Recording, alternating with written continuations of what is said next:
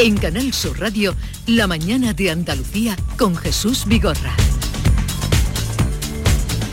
Acaban de dar las 9 de la mañana ya a esta hora del día por delante con Paco Ramón. Buenos días, Paco. ¿Qué tal, Jesús? Muy buenos días. Vamos a por la cuarta dosis del COVID. Al menos los que tienen entre 60 y 64 años, donde Andalucía comienza hoy a vacunarles con esta cuarta dosis, mientras, eso sí, Salud sigue vacunando combinada con la gripe a los mayores de 65 años y también a los residentes, eh, a los mayores en las residencias. Eh, en un momento tendremos ocasión de hablar con David eh, Moreno, que es el director de programa de vacunación de la Junta de Andalucía y nos dejará claro cómo van a ir esos plazos. Los presupuestos andaluces llegan a San Telmo. El Ejecutivo de Juanma Moreno va a aprobar las cuentas de la Junta para 2023 el próximo viernes en una reunión extraordinaria del Consejo de Gobierno. Antes, esta misma tarde, el presidente andaluz va a defender su modelo económico, bajadas de impuestos y estabilidad política en Barcelona. Cuidado si le llegan avisos de emergencias al móvil. Eso será porque están los barrios hispalenses de Sevilla Este y Torre Blanca, donde hoy se pone a prueba el nuevo sistema de alertas de protección civil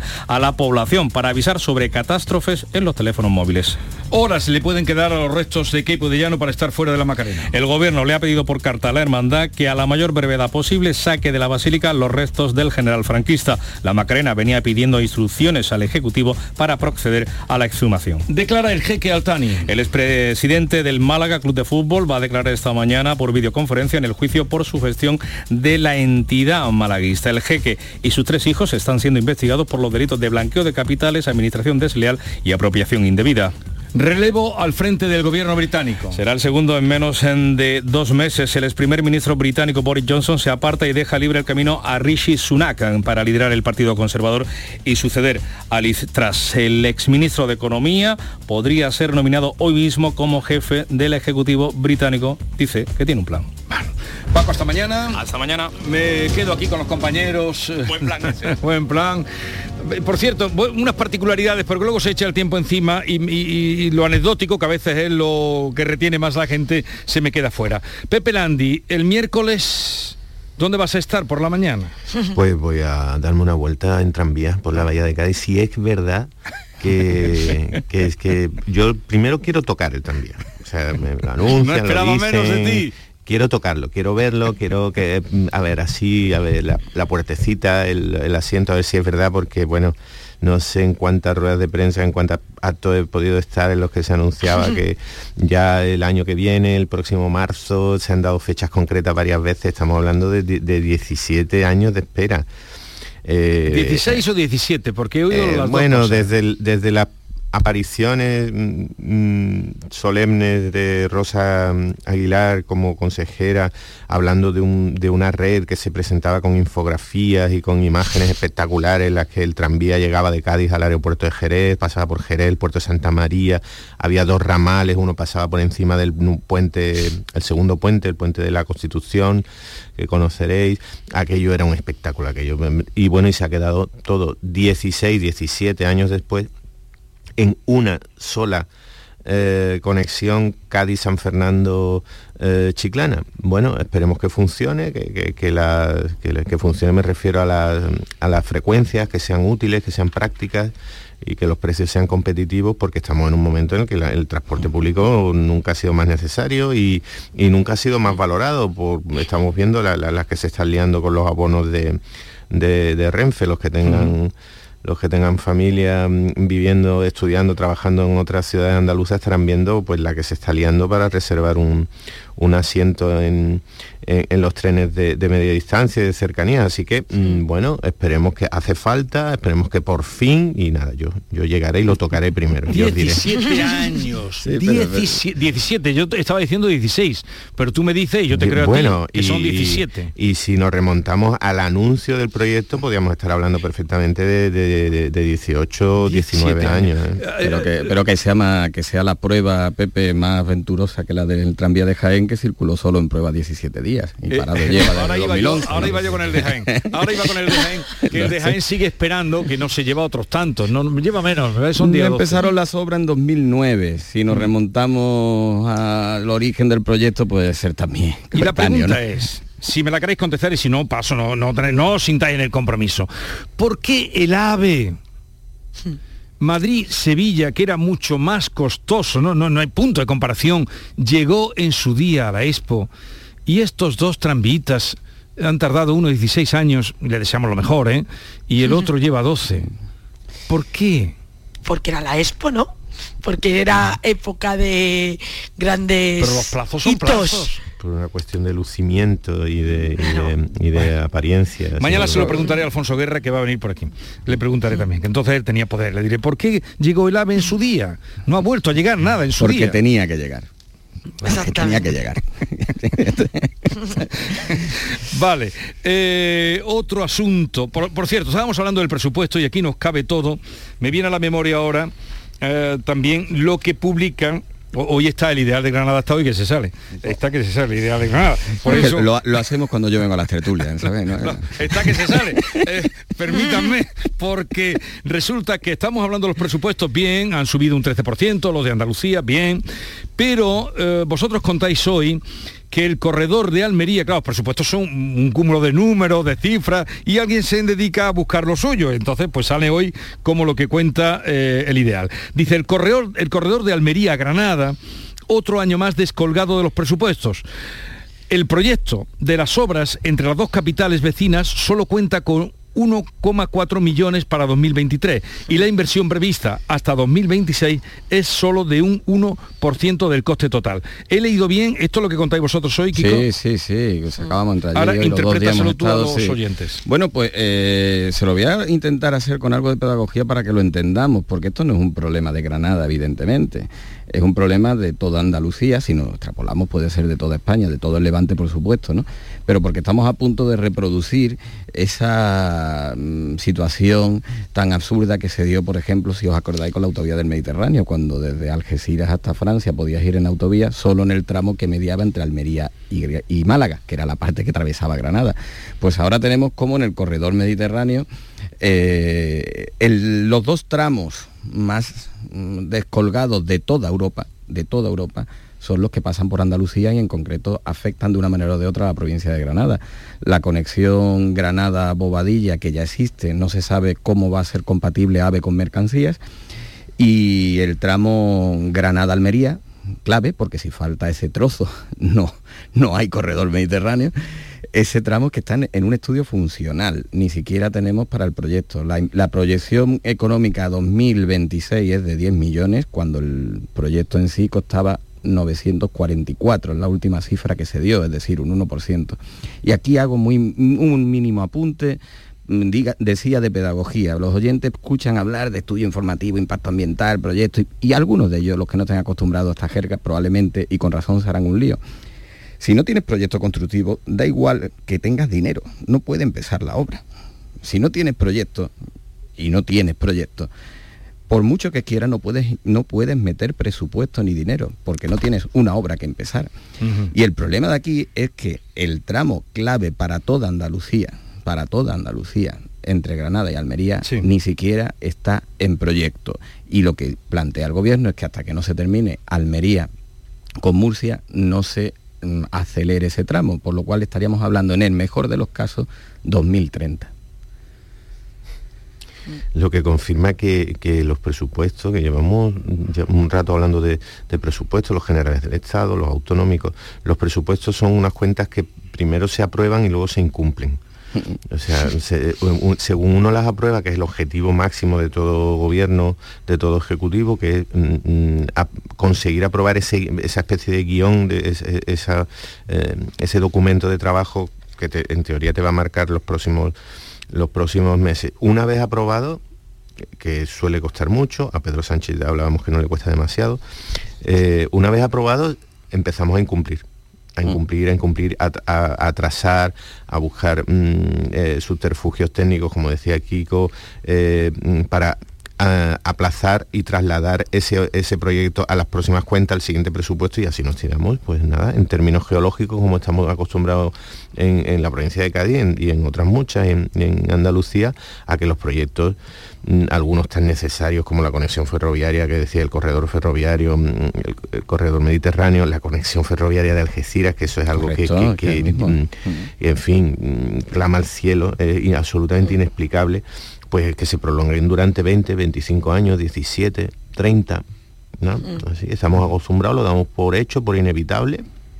Y como no Bueno, acordaros, Pepe, tú, vamos, tú que estás en Cádiz, acuérdate del puente de Cádiz, el desdoblamiento del puente de Cádiz, toda la vida escuchando hablar cuánto tiempo tardó. Claro, desde que se presenta también, pues ni siquiera es fácil fijar la fecha cuando se dice, este proyecto tiene tantos años. Bueno, desde que se presenta la primera maqueta que la presenta Borrell con Carlos Díaz del, Sí. del el segundo puente sobre la bahía de Cádiz, pues estaríamos hablando de, de los primeros años 90. O sea, Sí, sí, empieza a contar el reloj del que el, y el proyecto ha tardado 25 años. Bueno, también puede ser Por un poco injusto porque eh, quizás ten- tengamos que medir los proyectos cuando empiezan las obras, pero que Claro. empiecen. Yo, yo- yo- yo ahí, eh, antes hablábamos de políticos influyentes en Madrid, ¿no? Yo aquí sí apelaba a los políticos y diputados de todos los partidos, de todos los partidos, andaluces en, en Madrid, que eh, si no quieren que pensemos como vulgarmente o como de manera extensiva se entiende que están allí para pulsar un botón, el botón que le dicen, salvo el que se equivoca, que algunos se equivocan, mm, que enmienden los presupuestos y que mm, de manera conjunta todos los partidos políticos, porque el interés es para Andalucía, presenten enmiendas conjuntas para enmendar esos presupuestos y en materia, en materia ferroviaria sobre todo, porque Andalucía es punto donde se unen los dos corredores principales. Y hay que resolver y dejar resuelta la conexión de Algeciras hacia Bobadilla, la, la de Bobadilla con Granada, la de Granada con Almería. Y ya no te digo la de Granada con Motril, que estamos hablando del año 2050. Si ahora que hay dinero de Europa para construir estas obras, los políticos andaluces de todos los partidos no se ponen de acuerdo para enmendar estos presupuestos y que no perdamos este tren, Ujú. habrá, te- no tendremos otra cosa que pensar, Jesús, que están allí para darle un botón, el botón que le dicen. Bien, continuamos con Mario Riols, o Pepe Landi y con Kiko Chirino. La mañana de Andalucía con Jesús Vigorra. Descubre. Descálzate. Despéjate. Desmelénate. Despreocúpate. Desaparece. Desconecta. Nuevo Rasca Desconecta de la 11. Desconecta y mucho. Puedes ganar hasta 100.000 euros de premio al instante. Nuevo Rasca Desconecta de la 11. Desconectar ya es un premio. A todos los que jugáis a la 11, bien jugado. Juega responsablemente y solo si eres mayor de edad. Sabemos que tienes muchos planes y sueños por cumplir y en Cofidis queremos estar a tu lado. No esperes más y hazlos realidad antes de que las condiciones del mercado empeoren, suponiendo un mayor esfuerzo para ti. Sea cual sea tu proyecto, el momento es ahora. Llámanos al 900 84 12 15 o entra en cofidis.es para más información. Cofidis, cuenta con nosotros. Hola, hijo. ¿Cómo te van las cosas? Dice mi mujer que trabajo demasiado y que tengo mucha tensión acumulada. ¿Tensión? ¿Y tú qué has hecho? ¿Yo? ¿Garbanzos? Mmm, garbanzos. Anda, siéntate y come. Legumbres la pedriza. Tómate tu tiempo. En Cofidis puedes solicitar hasta 60.000 euros sin cambiar de banco. Llámanos al 900 84 12 15 o entra en cofidis.es para más información. Cofidis, cuenta con nosotros. Canal Sur Sevilla, la radio de Andalucía. Si necesitas un electrodoméstico, ¿por qué pagar de más en grandes superficies? Ven y paga de menos en Tiendas El Golpecito. Tus primeras marcas al mejor precio y una selección de productos con pequeños daños estéticos con descuento adicional y tres años de garantía. Tiendas El Golpecito. Ahorra hasta el 50% en tus electrodomésticos. 954 100 193 y tiendaselgolpecito.es. El Mediterráneo y el Atlántico son testigos de una encrucijada de culturas, costumbres y gentes. Gastronomía, naturaleza y patrimonio emocionan en Ceuta, una ciudad con personalidad única. Descúbrelo desde 69 euros en tu agencia de viajes de confianza. Servicios turísticos de Ceuta. Ceuta, donde se unen las emociones. Porque realizar una obra eficaz y eficiente en Sevilla es posible. Revesan. Contamos y trabajamos con arquitectos, administradores de fincas y para particulares, llevando a cabo sus proyectos con la calidad y seriedad que nos caracteriza. Contáctenos en revesan.es. Revesan, transformando Sevilla. Cinco Océanos, la boutique del congelado, llega a Sevilla y abre su primera tienda en Cerro del Águila. Hasta el 1 de noviembre, jamoncito de muslo de pollo a 1,90 el kilo. Cinco Océanos, especialistas en productos congelados, variedad, calidad y precio con la mejor atención. Jamoncito de muslo de pollo a 1,90 el kilo. Cinco Océanos Cerro del Águila, calle Afán de Rivera 144. Andalucía registra exportaciones en récord. Para seguir creciendo, no te pierdas Estenda Global, el mayor encuentro sobre comercio exterior de Andalucía que se celebra los días 16 y 17 de noviembre en Málaga. Inscríbete en www.estendaglobal.es. Impulsa tu empresa en el mundo. Andalucía se mueve con Europa. Unión Europea, Junta de Andalucía. Asegurarte en Montepío es muy diferente a hacerlo en otras compañías. Es como formar parte de una gran familia que lleva cuidando de los suyos más de 100 años. Descubre nuestras soluciones en salud, decesos, jurídico, retirada de carnet y mucho más, siempre a los mejores precios. Visita montepíoconductores.com. Montepío lo tiene cubierto. ¿Y tú? ¿Qué radio escuchas? El programa que yo escucho es La Noche Más Hermosa. La Noche Más Hermosa, el programa de la tarde, el de salud que empieza a las 6. A la una, los deportes. Me encanta el comandante Ana. Los fines de semana, por supuesto, Pepe da Rosa y Ana Carvajal y Pilar Muriel los fines de semana. Canal Sur Radio, la radio de Andalucía. Yo escucho Canal Sur Radio.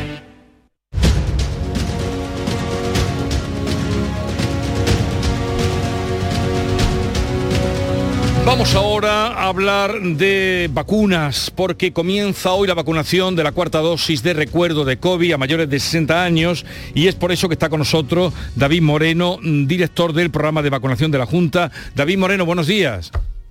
Buenos días, ¿qué tal? Hacía tiempo que no hablábamos. Sí, aquí estamos, al pie de cañón.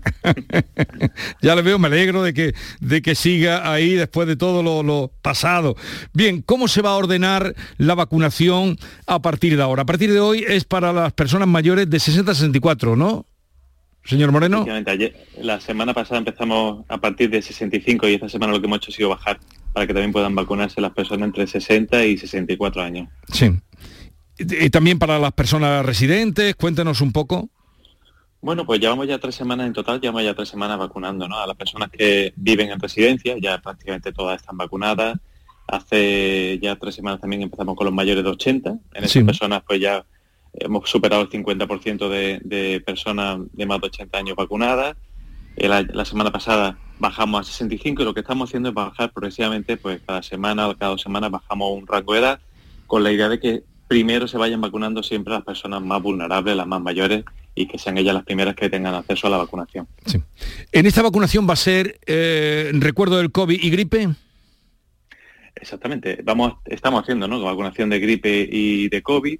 Eh, por encima de 65 años es gripe y COVID.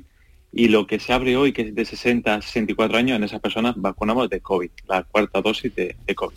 De COVID. Eh, ¿Cómo viene la gripe? Bueno, pues la gripe, por lo que nos van avisando de otros sitios del mundo, el hemisferio sur sobre todo, pues parece que se puede adelantar, ¿no? Y es por ello por lo que hemos empezado la campaña de vacunación varias semanas antes y con mucha intensidad para que intente todo el mundo que tenga que vacunarse, pues le, dé tiempo, ¿no? A vacunarse antes de que llegue el, pico. Puede que se adelante también aquí en España, en Andalucía, pues puede ser. Eh, siempre tenemos el aviso del norte de Europa y del norte de España, siempre va de arriba abajo la gripe. Ya ha empezado en el norte de Europa, Alemania y países del norte de Europa ya han empezado con gripe y COVID y seguramente las próximas semanas empezarán avisando del norte de España. Vale, las personas que nos estén escuchando, señor Moreno, de 60 a 64 años, incluso de ahí para arriba, tienen que esperar que les citen, son ellos los que tienen que buscar cita para la vacuna, ¿cómo está programado? Las personas tienen que buscar su cita. Eh, ya hemos pasado, digamos, de la fase aquella de la pandemia que teníamos que vacunar eh, muy rápido, muy rápido, pues decimos, como sabéis, los vacunódromos, llamamos a las personas para citar, pero a partir de ahora pues pasamos un poco a la, a, la, a la dinámica habitual de todas las campañas de vacunación. Las personas son las que tienen que buscar su cita, o bien en el centro de salud, o bien llamando a Salud Responde, o bien a través de, pues, las aplicaciones digitales que ahora mismo pues, se están usando y, y a pleno rendimiento, ¿no? como son la propia aplicación de Salud Responde, la aplicación de Salud Andalucía, y bueno, en fin, en la web de Click Salud hay muchas formas de eh, conseguir cita a día de hoy. Vale. No va a ser obligatoria de momento. Me, me refiero Bueno, a la de recuerdo de, del COVID. Bueno, la vacunación nunca ha sido obligatoria, ¿no? Siempre ha sido eh, una decisión personal, ¿no? Pero sí que es muy recomendable que todas las personas de más de 60 años se vacunen de, de esta dosis de recuerdo del COVID y las personas menores de 60 años, aquellas que tengan patologías de riesgo o por su profesión, ya sean porque sean sanitarios o sean profesionales de la Fuerza y Cuerpo de Seguridad del Estado, y otras cosas, pues sean las que se vacunen en esta ocasión. O sea, es una, es una vacunación más selectiva que la que hicimos hace uno o dos años. ¿Las vacunaciones para los niños cómo van? Los niños se están vacunando de gripe, eh, los menores de 5 años por primera vez. Aquí en, España pues están vacunando en Andalucía y bueno, llevamos solamente eh, cinco días, de lunes a viernes, eh, se han vacunado ya casi 20.000 niños menores de 5 años y bueno, esto seguramente pues va a ser un éxito porque se van a vacunar muchísimos niños, hay muchos padres muy interesados. la agenda me consta que están pues ya prácticamente llenas para las próximas semanas y eso pues, traduce que hay muchísimo interés por parte de los padres en vacunar a los niños de gripe. Pero, ¿por qué los niños sí se vacunan este año y en años anteriores no se vacunaban? Bueno, la verdad que, y yo te lo digo a ciencia cierta porque soy pediatra, era una, eh, un anhelo que teníamos los pediatras y muchísimos padres, por supuesto, de que los niños se vacunaran. Eh, el que se vacunen los niños de gripe tiene dos funciones fundamentales. Una, ellos mismos, ¿no? Es decir, sabemos desde hace muchos años que aunque la gripe sepamos que afecta sobre todo a personas mayores y a personas con patologías crónicas y tal, los niños pequeños también ingresaban mucho por gripe todos los años. Y eso yo lo he vivido en mi experiencia en el hospital, pues lo he vivido cada, cada temporada de gripe, ¿no?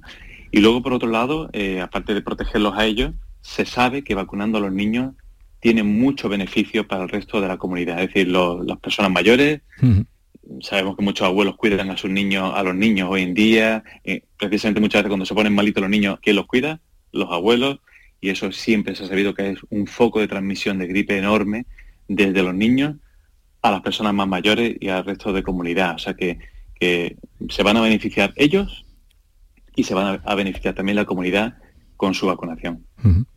Entonces, eh, están vacunando ahora ah, hasta los cinco años y eh, en adelante vacunarán, seguirán aumentando eh, la edad o cómo lo van a hacer? a partir de los a partir de los cinco años lo que vacunamos ya sí que son a niños con patologías crónicas, niños con diabetes, con problemas de corazón, etcétera, etcétera. Todos esos niños también se tienen que vacunar como siempre. La vacuna del virus del papiloma, que por primera vez se va a poner a niños con 12 años. ¿Cómo se está articulando? Bueno, pues ya está todo articulado para empezar en enero del año 2023 y se va a vacunar a los niños que cumplan 12 años durante el año 2023, es decir, los que han nacido en el año 2011 serán los que empiecen a vacunarse a partir de enero del año 2023. igualmente, pues una noticia fantástica y, muy muy querida por todos los sanitarios, ¿no? que nos hemos dedicado siempre a, a la pediatría, a la adolescencia y a, las infecciones de ese tipo. Pero ¿cómo van a ser los protocolos en los hospitales? No, no, no, eso va a ser una vacunación tal cual se hace en el centro de salud. Sí. Eh, desde hace ya 15 años vacunamos a las niñas a los 12 años y este año pues la novedad va a ser que además de las niñas pues también se van a vacunar los niños en el centro de salud, sus padres pedirán cita y además coincide con otras vacunas. A los 12 años ponemos la vacuna de la meningitis, con lo cual eh, ese día que va uno a vacunarse, pues podrá ponerse la vacuna de la meningitis y la vacuna del papiloma. Cuando eran niños solamente le poníamos la meningitis, pero a partir de, enero ya le pondremos también la vacuna del papiloma. Y serán a los de 12 años, ¿no? A los de 12 años, A los que cumplan 12 años el año que viene. El año que viene. Bueno, no sé, señor Moreno, si usted tiene algo, algún mensaje que dar con respecto a lo que estamos hablando de vacunas, de interés para los oyentes.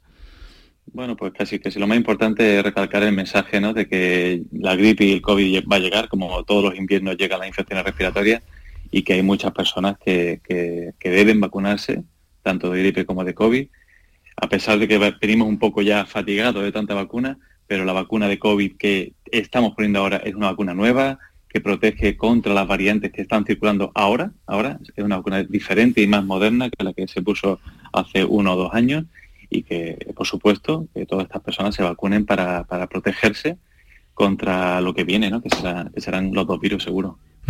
Bueno, y ahora mm, como pediatra, mm, como responsable de medicina, me gustaría hacerle una pregunta y que usted nos diga, mm, bueno, lo que eh, entiende o lo que o, lo que o su parecer.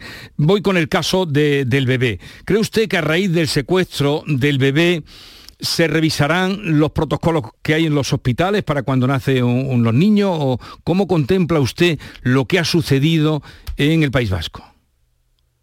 Hombre, pues la verdad que es, una, es un aviso y una desgracia bastante, y podría haber sido serio, ¿no? Eh, yo que trabajo en un hospital pediátrico eh, desde hace ya 20 años, pues es cierto que las medidas de control son bastante exhaustivas ¿no? y hay controles en todas las puertas del hospital. Eh, como siempre, la vida siempre puede pasar una desgracia, ¿no? pero es cierto que todo se controla bastante bien. entiendo que todas estas cosas siempre te avisan para que uno revise de nuevo qué protocolos tiene de seguridad, pero es cierto que, que en el Hospital Materno Infantil, por ejemplo, no ha habido nunca ningún caso en el que yo trabajo, en el de Málaga, y, son cosas muy, muy anecdóticas. Aquí no tiene usted constancia, no solo en su hospital, sino en algún otro hospital de Andalucía que haya pasado una cosa así. Yo no tengo constancia, la verdad. En este hospital de Basurto, no obstante, había pasado ya dos casos, en el año 2012 y en el 2014. Pues, ¿qué te voy a decir? Eh, la verdad que es una cosa, pues, una desgracia y un susto enorme, ¿no? Para, en los casos en los que se consuma el tema, ¿no? O sea, que son cosas que hay que revisar continuamente y, no te puedo decir mucho más. Pero por la experiencia que usted tiene, larga experiencia en el hospital donde trabaja, ¿usted cree que una cosa así no ha pasado, pero que lo ve difícil que hubiera pasado? Hombre, muy complicado porque existen controles tanto en la propia planta, en las puertas de urgencia y de, la, puerta general. Hay muchísimos controles. Yo la verdad que creo que sería prácticamente imposible que esto sucediera. Mm. Bueno, David Moreno, ya ven que le meto en algunos casos que, no es para lo que lo cito, pero no, pero usted es pediatra, usted tiene larga, eh, larga experiencia eh, en vida hospitalaria, por eso me he permitido preguntarle su parecer, eh, que no, y lo ha dicho usted, que ve difícil que una cosa así hubiera pasado aquí, como hasta ahora no ha pasado. Bueno, David Moreno, director de programa de vacunación de la Junta de Andalucía, gracias por estar con nosotros, un saludo y buenos días. Muchas gracias a vosotros, que soy de tus oyentes. Buenos días. Adiós.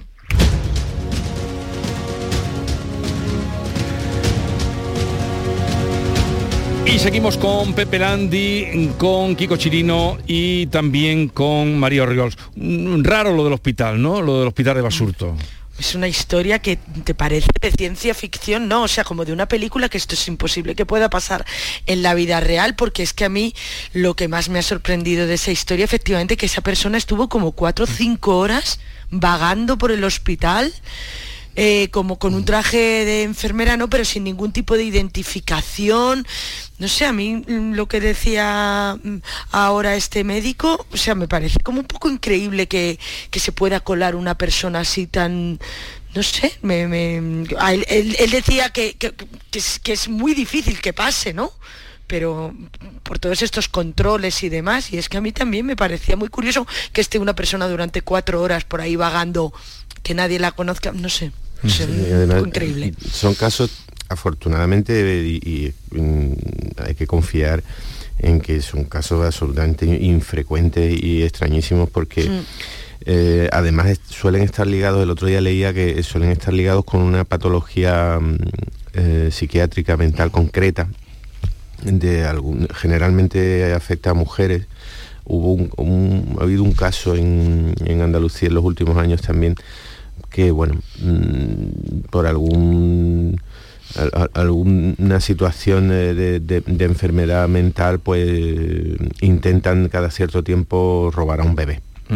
pero es algo absolutamente, esa patología es muy infrecuente y, yo creo que las medidas de seguridad y de control en los hospitales, los andaluces, incluso los del País Vasco, ¿eh? por este caso tampoco tendríamos que que son bastante mm, están bastante afinadas por la experiencia, mm. bastante son bastante acertadas y, hay que confiar en, en, nuestro, en mm. nuestros sanitarios y, también en el personal de seguridad que trabaja con ellos.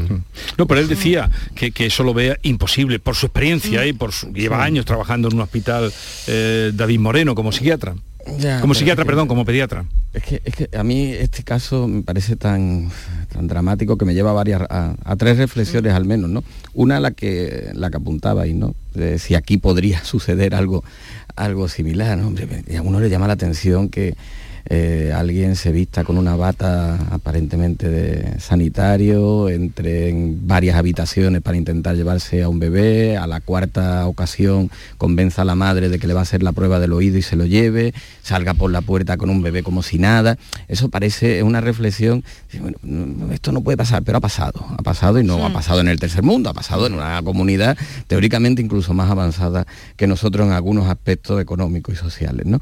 Eh, una reflexión social. ¿En qué sociedad vivimos que esta mujer con un problema mental mm, claro eh, desde febrero a todo su entorno estuvo mm, haciendo, fingiendo que estaba embarazada porque lo estuvo y perdió al bebé y que iba a dar a luz ahora mm, en octubre y ante la necesidad de, esa pantomima llevarla al extremo, pues no tuvo otra en sus condiciones mentales que, que intentar robar y robar a este niño. ¿no? Y la tercera reflexión, que la jueza la ha dejado en libertad, seguro que en cumplimiento de la ley, seguro, no lo dudo. Pero qué ley tenemos, qué sistema tenemos, que una persona con estos problemas mentales eh, no toma otras decisiones, no digo que sea llevarla a una cárcel a, cadena perpetua, ni mucho menos, pero sí que ingresar en un sitio donde se pueda atender a una persona que ha hecho esto porque está mal, está mal y tiene un problema mental. Kiko, mañana viene tu alcalde a ver a Juanma Moreno, al presidente de la Junta, con la idea de la tasa turística, que ahí eh, es también lo que pide el Ayuntamiento de Sevilla. Los mm. dos son socialistas. Mm. No sé mm. qué, eh, al margen de esto, ¿qué creéis de esta tasa que vosotros habéis pagado ya, seguro, en muchos viajes, esa ecotasa que está pidiendo eh, en este, desde momento Sevilla, Granada? ¿Creéis que eso puede prosperar, Pepe? Yo creo que es un recurso bastante adecuado. No creo que, a los visitantes a ninguna gran ciudad o a algún destino turístico de los que en Andalucía hay tantos que son, que son preferentes y que reciben millones de, visitantes al año, no creo que suponga mm, una gran merma, una, opción de, disuasión, de, cambio de destino. A mí me parece que estamos hablando de cantidades muy pequeñas que vienen a a, servir para que los, servicios públicos también mm, tengan un refuerzo, porque estamos hablando de ciudades que sufren eh, en, la, provincia de Cádiz, Málaga, sucede en, en, Granada. Bueno, las grandes ciudades, Granada, Córdoba, Sevilla, mm, es que hay momentos en los que multiplican su población, necesitan mm, servicios eh, ligados a seguridad, limpieza, eh, bueno, y que haya una opción de, incrementar los ingresos de una forma ya digo que no me parece mm, agresiva hacia el visitante, a mí me parece una fórmula bastante, bastante, por lo menos digna de estudio. Sí, yo, eh, estoy de acuerdo con lo que está diciendo Pepe, porque me parece que no es una cosa que te eche para atrás el, eh, pagar esa tasa para ir a visitar una ciudad. Yo la he pagado este año en concreto en Barcelona, en Venecia, y efectivamente son cantidades muy pequeñas, o sea, pequeñas con lo que al final tú te gastas en un viaje. Quiero decir que si te van a cobrar dos euros por esa tasa, me parece bien. Lo que sí que habría que mirar, lo que siempre comentamos también, ¿no? Es si realmente esa tasa se está gastando en eso, que es en, en, mm. preservar un poco la ciudad, en poner, por ejemplo, más papeleras, que no estén los vidrios tirados porque no hay contenedores, que, o, o sea, en, en ver efectivamente en qué se está gastando esa tasa. No creo que, por otro lado, no creo que esa tasa aleje un turismo de low cost, precisamente porque no es mm. una tasa alta. O sea, mm. no creo que... Pero a mí sí me parece buena medida siempre y cuando se utilice luego ese dinero en lo que se tiene que utilizar. Mm, aquí eh, el tema de los impuestos siempre se, presta a un análisis demagógico, ¿no? Porque al alcalde le podrían decir, oye, mira, es que acabas de bajar el IBI hace el viernes y ahora necesitas dinero y la tasa turística. Bueno, también a Juanma Moreno entonces se lo podrían decir que baja impuestos aquí y pide dinero al gobierno. Yo, yo todo eso lo veo justificado, ¿no? Una cosa hay que analizarla cada una en su contexto. Y como apuntaba Pepe y apuntabas tú también, María, yo mm, creo que es un tema que hay que estudiar. Eh, no hay que hacerlo ni con las prisas hmm. preelectorales, ni con intencionalidad política. Aquí van el alcalde de Sevilla, el de Granada y el de Málaga, pues no se sabe muy bien si entra o si, sale de esta, de esta propuesta pero creo que merecería la pena estudiarlo y regularlo. Lo que pasa es que necesita, los ayuntamientos necesitan de la autorización, de que la regule la Junta para poder cobrarlo. ¿no? En Barcelona, Gerona, Ibiza, Menorca, Palma de Mallorca, Tarragona ya la cobran en España, tasas que van desde el medio euro a los cuatro euros que pueda tener Ibiza. ¿no? Yo creo que una tasa de un euro, que es lo que se está planteando aquí, no va a espantar a ningún turista que quiera llegar a Granada, Sevilla, Málaga o a Cádiz. No lo creo. Eh, mm, sí tendríamos que hacerlo de la mano del sector y con un consenso político. Y tendría que hacerse regulado para qué se destina después ese dinero, para conservación, para patrimonio, para mantenimiento y para promoción. Porque aquí lo que no puede ser es que en el aeropuerto de Londres o de Madrid te puedas encontrar promoción de Barcelona eh, hecha con el dinero de la tasa turística, mientras nosotros no podemos competir en igualdad de condiciones. Creo que es un debate que hay que hacerlo. Estamos en periodo preelectoral, en un periodo preelectoral y de unas municipales todo resulta sospechoso, pero en algún momento habrá que abrirlo y habrá que abrirlo de Mm. manera arreglada y serena.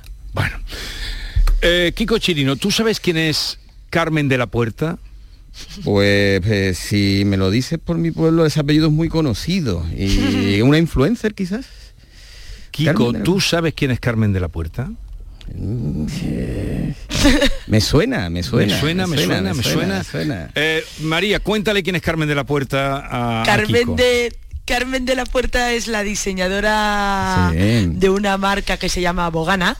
Mm. Es una diseñadora de Osuna que ha creado, bueno, que en un par de ocasiones la reina ha utilizado sus mm, diseños. La última vez ha sido en el Día de la Hispanidad, que llevó un vestido como muy, muy sevillano, por cierto, que era verde con lunares blancos, y ya había usado también esta marca el día de el día de Santiago. Entonces por eso se ha puesto. Ya, ya es casi una influencer, es que Sí, Leticia una se pone algo Es que agota. La tuve el otro Pero en día. realidad lo que Sí, es pero es que yo- diseñadora. yo- yo- pero yo, yo es que eh, soy más de la edad del hermano, de uno de los hermanos. Pero la de Matías, ella, de pero Matías. sí. Dale, dale cariño. La tuve aquí la semana pasada. Me pareció una chica encantadora, muy joven, tiene 30 años.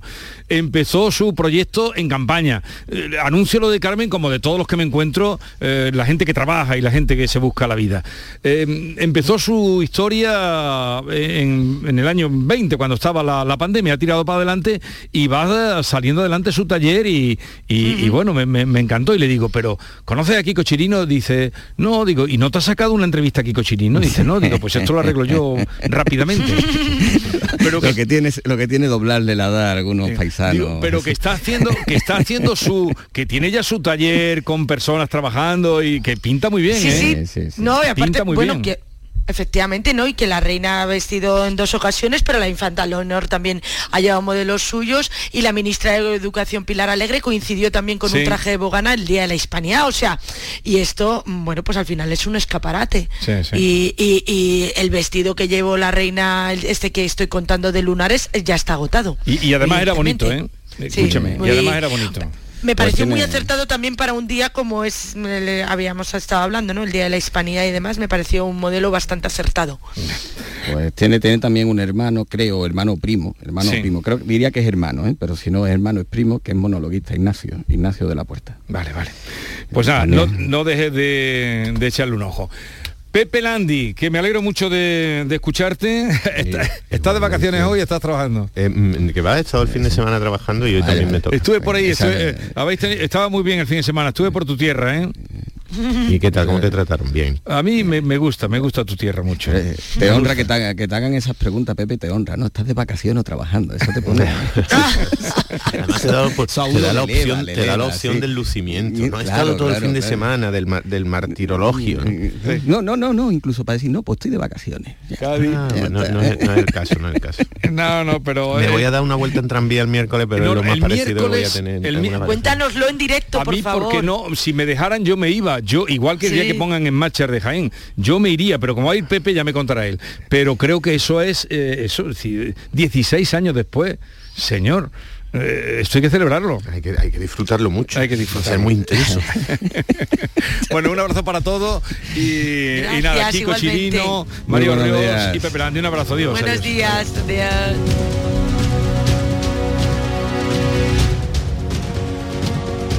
Esta es la radio que habla de las cosas, de la gente, de ustedes. Ahora vendrá el tiempo de participación que ya les anunciarán Maite Chacón y David Hidalgo, que en un momento se incorporarán a la mañana de Andalucía, como acaba de incorporarse Javier Reyes.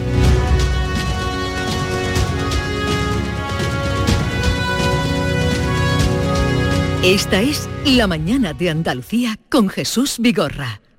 Canal Sur Radio. Ya está ahí el niño del vecino con la pelotita. ¿Pero qué dices, Yuyu? Si ese niño es un figura, ese va a ser un crack. Un crack. La que es una crack es mi mujer, que llamó a Hogar Solar, pusimos las placas solares y ahorramos tela en la factura de la luz. Vaya pelotazo, ¿no? Pelotazo le daba yo al padre del niño. Llama al 955 31 80 80. Hogar Solar, la luz que te ayuda a ahorrar. Nueva ley de pensiones. ¿Qué gano yo por seguir trabajando más allá de mi edad de jubilación? Tienes dos opciones. La primera, por cada año extra que trabajes, la Seguridad Social te incentivará con entre 5.000 y 12.000 euros. Esta cantidad, multiplicada por los años trabajados, se te abonará en un solo pago al jubilarte. Ministerio de Inclusión, Seguridad Social y Migraciones. Gobierno de España. Información, deporte, cultura, todo en Canal Sur Radio Sevilla. ¿Buscas una fibra óptica que te dé más? Telecable Andalucía es tu operador local de confianza. Telecable. Fibra de 300 megasimétricos por solo 14,90 euros al mes y línea ilimitada de 24 gigas por 10,90. Contrata en Telecable Andalucía. Somos punto de venta oficial de Xiaomi. Telecable Andalucía. Conecta con lo que realmente importa. Qué lugar más bonito para darse cita en Sevilla, donde don Juan Tenorio y don Luis Mejía quedaron para contarse sus conquistas. Si don José Zorrilla, escritor dramaturgo de 1800, ya encontró la inspiración en nuestra hostería, ¿cómo no recrearlo? Disfruta con Guate Teatro esta experiencia de la obra Don Juan Tenorio.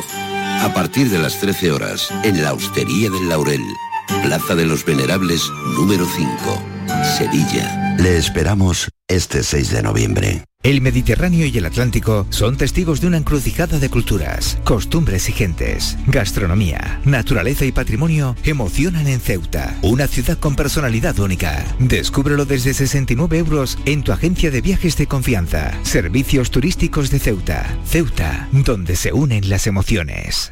Ya es Navidad en tiendas MGI. El viernes 28 de octubre vuelven los juguetes. El 28 de octubre ven a tiendas MGI. La mañana de Andalucía con Jesús Vigorra te invita este jueves a conocer el proyecto social CaixaBank para el fomento del envejecimiento activo. Te contaremos cómo a través del conocimiento y habilidades digitales se favorece la comunicación entre generaciones. La mañana de Andalucía con Jesús Vigorra. Este jueves 27 de octubre, edición especial CaixaBank, con la colaboración de CaixaBank. Sencilla, Sencilla, rápida, rápida, fácil de manejar. fácil de Así es la nueva app de Canal Sur Radio. Con todos los programas y audios destacados, los podcasts, emisiones en directo. Para que sigas conectado a nuestra programación y a los espacios que más te gustan y sigue. Cuando quieras, donde quieras. Descárgate ya nuestra app. Todo Canal Sur Radio, Radio Andalucía Información, Canal Fiesta, flamencoradio.com y Canal Sur Radio Música para ti. Cuando quieras, donde quieras. Más Andalucía, más Canal Sur Radio. Esta es La mañana de Andalucía con Jesús Vigorra. Canal Sur Radio. Desde hace ya algún tiempo el concepto de economía circular está en boca de todos, pero ¿sabes lo que es? No es otra cosa que aprovechar los residuos que generamos y convertirlos en nuevos recursos, dando así nuevos usos a los materiales de los envases. Por eso es tan importante reciclarlos, para poder usarlos de nuevo en los procesos de fabricación y evitar el despilfarro de las materias primas. ¿Te unes a la economía circular? Hacerlo está al alcance de todos y comienza con un sencillo gesto, llevando tus latas, brick y envases de plástico a los contenedores amarillos y los envases de cartón y papel a los contenedores azules. Recicla más, mejor, siempre. Es un mensaje de la Junta de Andalucía, Federación Andaluza de Municipios y Provincias y Ecoembes.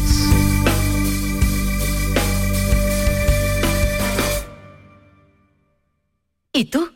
¿Qué radio escuchas? Es el carrusel taurino de los domingos por la tarde. Yo prácticamente me llevo todo el día con ustedes, con Marilo, con cafelito y beso y lo de salud también lo escucho. El tuyo, me gusta la noche más hermosa. Canal Sur Radio, la radio de Andalucía. Yo escucho Canal Sur Radio.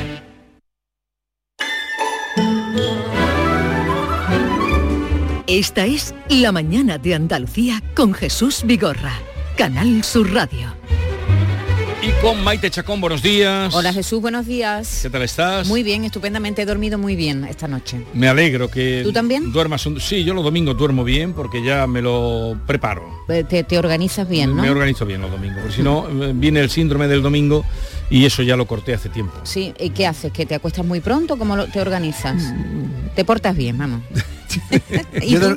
apoyo, no, apoyo, eh, Ah, porque claro, eh, apoyas, a- a- a- apoyas. acostumbrado a acostumbrado a levantarme tan temprano sábado y domingo, eh, viernes y sábado. Claro. Se complica y entonces el síndrome, los domingos no había manera de, De dormirte. de doblar la oreja. ¿Sabes entonces- quién duerme fatal, David? Yo, el domingo es el peor Pero día que... él no se, no, no se toma en consideración lo que decimos. No, no, sí, sí. Yo, eh, eh, además hoy, que creo que vamos a hacer los temas del día, eh, voy a poner la oreja porque es que a mí no me cuadra nada, ni la melatonina, Nada. ni el no dormir siesta. Yo los domingos hasta las 3 de la mañana no pego ojo, venga, la Bueno. vuelta en la cama, la almohada.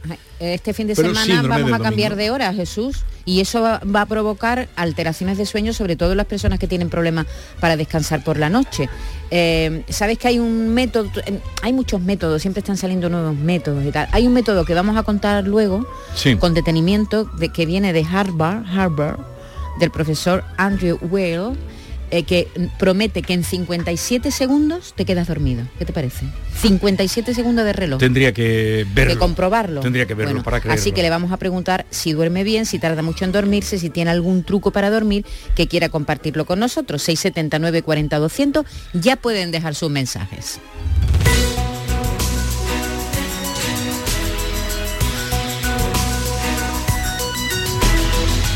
Lo venimos contando esta mañana entre las noticias más destacadas. Este lunes el Ministerio de Interior enviará mensajes de alerta a los teléfonos móviles para avisar de catástrofes o peligros inminentes. David. Sí, esto ocurrirá hoy en Andalucía, en Cantabria y Asturias y se hará paulatinamente en las demás comunidades y el sentido que tiene es que la población aprenda a usar este sistema es alert, el 112 inverso, por si en alguna ocasión hay una situación de emergencia extraordinaria y pudiéramos eh, informarnos a través directamente de los teléfonos móviles. Sí. Vamos a saludar a Juan Ramón Rodríguez, eh, es subdirector de Emergencias y Protección Civil. Juan Ramón Rodríguez, buenos días. Buenos días. A ver, cuéntanos usted eh, y, y sobre todo los oyentes esto que venimos esta mañana anunciando de cómo en Andalucía va a ser en los barrios de Sevilla Este y Torreblanca donde van a recibir esas primeras pruebas. ¿En qué van a consistir esa- esas pruebas y para qué van a servir? Cuéntenos. Bueno, esta, esta es una herramienta nueva ¿no? que se va a poner en marcha para proporcionar mayor seguridad al ciudadano. Esa es la idea en el marco de la red de alerta nacional. Pero lo fundamental que vamos a hacer a lo largo del día de hoy, a partir de las 12, en este área que hemos definido, que hemos propuesto a la Dirección General del Ministerio del Interior, se va a recibir este aviso, ¿no? Como prueba, prueba, prueba, repetido cinco veces, Sí. y van a recibir un mensaje en el que se va a poder comprobar en las terminales eh, que estén co- comprendidas en este área que el aviso funciona. ¿Qué objeto tiene este aviso fundamentalmente? El objeto de este aviso es avisar con antelación suficiente a, los ciudadanos que se encuentran en un área que está siendo afectada por la activación de un plan de emergencia, un plan de emergencia como el plan territorial, el plan de inundaciones, etcétera, y de las medidas que estas personas deben adoptar. Eso es lo más importante, que reciban el aviso y que además les vamos a decir qué medidas de autoprotección deben adoptar en su caso. ¿Y qué hay que hacer en el momento en que se recibe ese mensaje? ¿Hacer nada o hacer algo? Bueno, siempre, siempre hay que hacer algo, ¿no? Eh, si en el caso de, la activación de un plan de emergencia de riesgo de inundaciones, se recibirá ese aviso, estaremos en, la situación que se termine de, este plan eh, de emergencia en Andalucía y además se darán las medidas de autoprotección. Esto evitará que, que en algunos casos, ¿no? en los que hemos tenido fallecidos por cruzar un vado o por tomar diferentes medidas, ¿no? salir a la calle sin necesidad, etcétera, eh, evitar estos riesgos a estas personas. ¿no? Entonces, lo más importante es estar, cuando se recibe el aviso, leerlo con detenimiento, Sí. conocer eh, en qué emergencia nos encontramos y adoptar las medidas que se proponen desde el 112 Emergencias Andalucía. A ver, pero entonces hoy, en los barrios de eh, Sevilla Este, ¿no? Y Torreblanca. Y Torreblanca, ahí todo el mundo que esté en ese barrio, eh, tenga el terminal que tenga, le va a llegar ese mensaje de prueba, prueba, prueba. Efectivamente. Y, me preguntarán por qué hemos tomado esa, decisión, hacer esa propuesta. Es que ahí es donde tenemos el Centro de Coordinación Emergencias 112 Andalucía, su sede regional ¿eh? en Sevilla y su sede provincial. De esta forma, cuando recibamos el aviso, tanto el coordinador regional del 112 como los asesores técnicos de emergencias regionales, como todo el departamento de operaciones, va a poder recibirlo, analizar y bueno, adoptar las medidas que corresponden y realizar el correspondiente informe. Y además lo hemos limitado lo suficiente para no alarmar a la población andaluza. Estamos en una situación de prueba. Y el mm. objeto de las pruebas es ver el buen funcionamiento de la herramienta, pero no de alarmar barra alertar a la población. Claro, hay que avisar a los vecinos que van a recibir estos mensajes, que se trata de una prueba que ellos hoy no tienen que hacer nada, ¿verdad? Simplemente ver que el mensaje ha llegado, no tienen que hacer nada, ¿no? Sí, verán el mensaje llegar y le darán a poner aceptar, pulsar aceptar para eliminarlo de su pantalla, ¿eh? que ya viene referido en el mensaje. Pero no tienen que hacer nada. Efectivamente es una prueba exclusivamente para comprobar que el aviso llega a ese área que hemos delimitado, ¿eh? que se propuso a la Dirección General y que ellos han adaptado es un polígono y, que comprende esos dos barrios en función, como les decía antes, de la situación en la que se encuentra el Centro de Coordinación de Emergencias 112 Andalucía. Pero ustedes van a hacer esa prueba hoy, pero ¿podrían llegar a toda Andalucía? Por supuesto, nosotros nos han pedido el tiempo y el polígono que queríamos. ¿eh? Entonces, la idea es que si se activara el Plan Territorial de Emergencias de Andalucía, que eh, este, esta herramienta nueva llegara a toda Andalucía. ¿Eh? Eh, por supuesto que sí. Eso es lo que vamos a comprobar. Lo hemos tenido a un, perímetro, ¿eh? con un área muy delimitada, pero entendemos que cuando se ponga en funcionamiento podría llegar en caso de, en la mayoría de, la activación la mayoría de los, claro la mayoría de los problemas son diremos locales no es decir que es complicado que sea una alerta general que que afecte a todo un territorio tan grande ¿no? como Andalucía. Lo que, la capacidad que tienen ustedes es llegar a, todos, a, toda la población. a todos nuestros teléfonos. Efectivamente, a, todos y, además fíjense que les voy a hacer referencia a lo que hemos tenido hace unos días. El pasado miércoles y jueves de la semana pasada eh, estuvimos en el simulacro Respuesta 22, un simulacro a nivel regional de un fenómeno meteorológico adverso que entraba por Almería, afectaba a las provincias también de Jaén, de Granada, y iba discurriendo ¿no? en Córdoba de inundaciones, activación de planes de emergencia exterior, activaciones también de inundaciones en la provincia de Málaga, en Ronda, y luego afectaba posteriormente a Sevilla con la activación del plan de emergencia exterior CLH, para finalizar con las tres provincias de Málaga, eh, Huelva y Cádiz, ¿no? con, activaciones también de plan de mm. emergencia exterior e inundaciones. Pues en esos casos el aviso se recibiría en cada provincia en función de la afectación que tendría. ¿Y de quién depende eh, Protección Civil? Usted es su director de emergencia y protección civil, pero ¿de quién depende este organismo?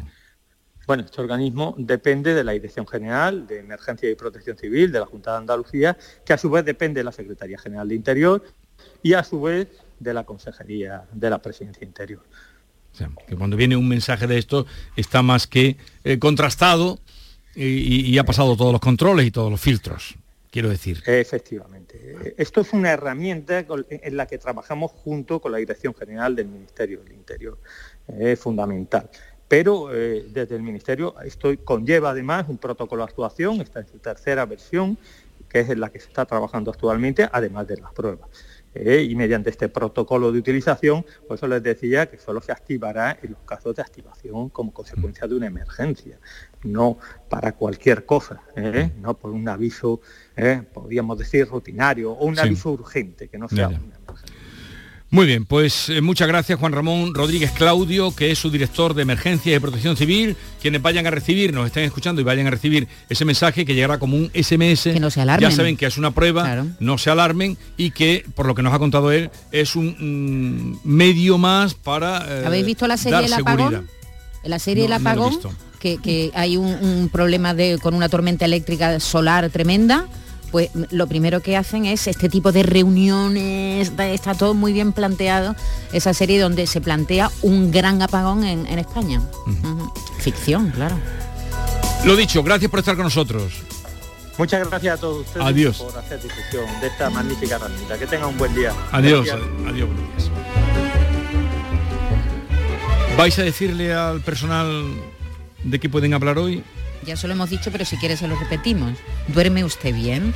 ¿Tarda usted mucho en dormirse? ¿Tiene algún truco para dormir que quiera compartirlo con nosotros? ¿Le afecta el cambio de hora para el sueño? Ya se acerca el cambio de hora. Este sábado, ¿no? Este sábado, ¿qué nos dan? ¿Nos dan una hora o Nos dan- la quitan? Nos dan una hora, una hora. Vamos a dormir una hora más, sí. Vamos a dormir una hora más. Sí. Quien duerma bien, claro. Ganamos una hora. Ganamos una hora de Yo la verdad sueño. que con el sueño no tengo todavía solución. ¿eh? Hay gente que, como la compañera Yolanda, que se toma su pastillita de melatonina y que sí que cae redonda. Oye, A ahí no ahora hizo nada eso. hay problemas ahora con la melatonina, has visto, ¿no? Que dice que, que hay, hay a per- personas a las que le causan pesadillas. Sueños, sí, Sí. pero yo no sé. No lo sé, yo Eh, ¿Tú la tomas, Vigorra, la melatonina? Sí, la ¿U- tomo. ¿Una pastilla o dos? Una. Una. Porque dos ya es mucho. Le, le tengo fe. ¿Y duermes bien? Duermo bien, tengo sueños, pero... Pero te, en los días que no me la hace tomo también tengo soñar, sueños. ¿Te hace soñar? Pero los días que no me la tomo también, también. tengo sueños. Yo tengo muchos Yo sueño sueños mucho. también. Yo también. Bueno, que muchos está claro que hay que llegar cansado a la hora de, de dormir, lo que no puede echarse uno en una siesta de dos horas. Luego hablaremos de eso. A partir de las 10 de la mañana y luego vendrá por aquí nuestro querido Francisco Arevalo. Esto es una noticia. Se acabó el turismo llamado low cost. ¿Qué me dices? Eh, lo que vas a oír. García Barbeito lamenta que el turismo barato tiene los días contados. Vuelos y hoteles consolidan su encarecimiento y las empresas auguran nuevas subidas de precios con las ecotasas. Querido Antonio, te escuchamos. Muy buenos días, querido Jesús Vigorra. Perversos del turismo pobre. Hombre pobre huele a muerto, dice la copla flamenca. Y eso mismo pensarán los que entre pobres se integran. El mundo es para los ricos y el que jurdores no tenga ya se puede conformar con lo que los ricos quieran. El turismo de los pobres, aquel que ayer con su renta subía a vuelos baratos y dormía a pierna suelta en hoteles muy lujosos de cuatro y de cinco estrellas, ese turismo, señores, en España ya no encuentra razones para viajar con alegría y solvencia. Han subido de porrazo viejas tarifas aéreas, los vuelos de low cost, esos de cuatro pesetas, y el precio de los hoteles no tiene pobre que pueda pagarlo y sentirse rico. Regresa la Cenicienta y la carroza ya es una calabaza hueca. Dura poco la alegría, ¿lo recuerdan? ¿Lo recuerdan? En la casa de los pobres. Señor, qué cosa más cierta. Se fueron los buenos tiempos de aquel turismo de oferta, de los duros a real. Se le han cerrado las puertas. Son tiempos para los ricos, malos para la miseria y aún para mucho español que habita la clase media.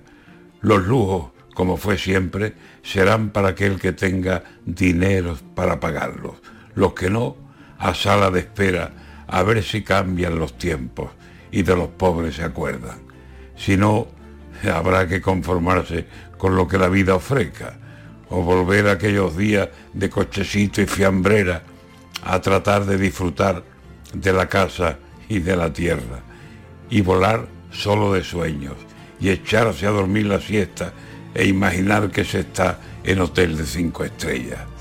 Después de unos años buenos, se acaba el cuento y la cuenta. El mundo es para los ricos, pobres, pobres de la tierra.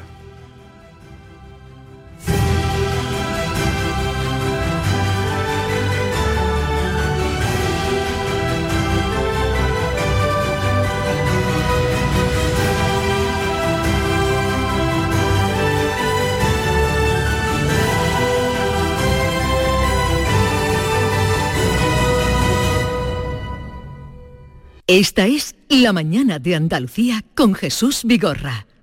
Canal Sur Radio. Canal Sur Sevilla. Las furgonetas Mercedes-Benz están fabricadas para darlo todo. Y con el servicio Express Service podrás contar con un mantenimiento ágil, sin tiempos de espera y con la calidad habitual de Mercedes-Benz. Reserva tu cita en nuestra web y optimiza tus tiempos. Con Cesur y Fervial, tus talleres autorizados Mercedes-Benz en Sevilla. En Cruceros Torre del Oro cumplimos 40 años de pasión, trabajo y compromiso con el ocio, la cultura y el desarrollo de nuestra ciudad. Cruceros Torre del Oro, 40 años navegando hacia una Sevilla más sostenible y amable. Gracias por acompañarnos en este viaje. Te esperamos junto a la Torre del Oro o en crucerosensevilla.com. No te preguntes qué puede hacer la inspiración por ti. Pregúntate qué puedes hacer tú para encontrar un hueco en tu agenda y venir a descubrir el nuevo Kia Sportage. En versión de combustión, híbrida o híbrida enchufable. Luego, con él, ya saldrás a buscar la inspiración. Y durante este mes llévate tres años de mantenimiento gratis. Solo en la red Kia de Sevilla. Auditorio Nissan Cartuja nos trae una programación variada de música y risas aseguradas en este mes de octubre. No os perdáis los conciertos de Merche y Diego Valdivia, la obra de teatro de Gabino Diego o los monólogos de David Guapo y de Miguel Lago. Entra en auditorionissancartuja.com y no te quedes sin tu entrada. Repetimos, auditorionissancartuja.com.